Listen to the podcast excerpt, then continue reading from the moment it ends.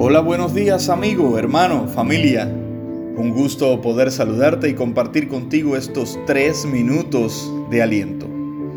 Dime con quién andas y te diré quién eres.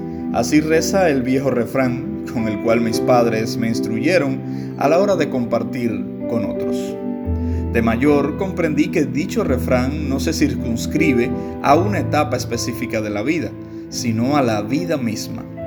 Puede que las circunstancias laborales, estudiantiles o cualquier otra te lleven a compartir tiempo y lugar con alguien que no comparte tus creencias, tus principios o tus gustos.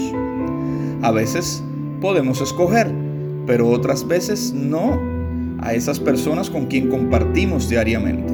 Sin embargo, sí podemos escoger el tipo de conversaciones que permitimos, las acciones a las cuales te pueden estar invitando y sobre todo aquellas que van en contra de tus propios principios. Muchas veces sentiremos presión de grupo para hacer, decir y o participar en acciones que en lo más profundo de nuestro ser sabemos que son contrarias a nuestros valores y creencias. En la primera carta de Pablo a los Corintios, capítulo 15, versículo 33, encontramos lo siguiente, no se dejen engañar, las malas compañías corrompen las buenas costumbres. Es difícil discernir un engaño, pues el engañador siempre estará dispuesto a mostrarse amistoso y hasta tratar de hacernos creer que comparte nuestros mismos ideales y creencias.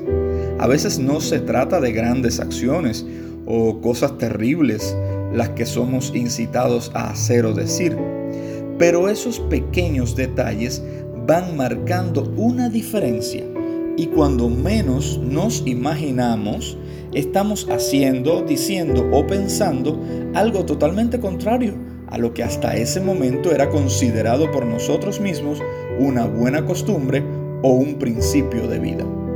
Analiza y selecciona bien las personas con las cuales compartes diariamente.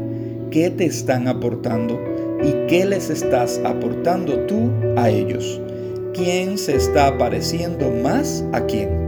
Dice la Biblia también en Romanos capítulo 12 versículo 21 no seas vencido de lo malo, sino vence con el bien el mal. Que Dios te ayude a ser tú la buena influencia para la vida de alguien más.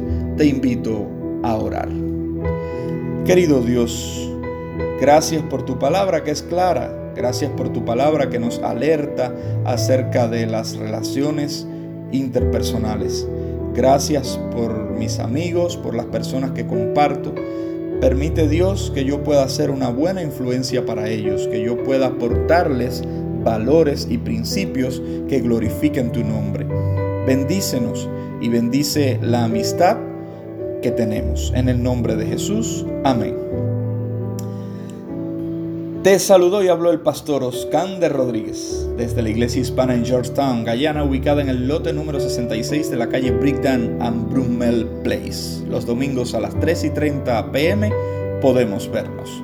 Que tengas un excelente día cargado de bendiciones es nuestro deseo y oración.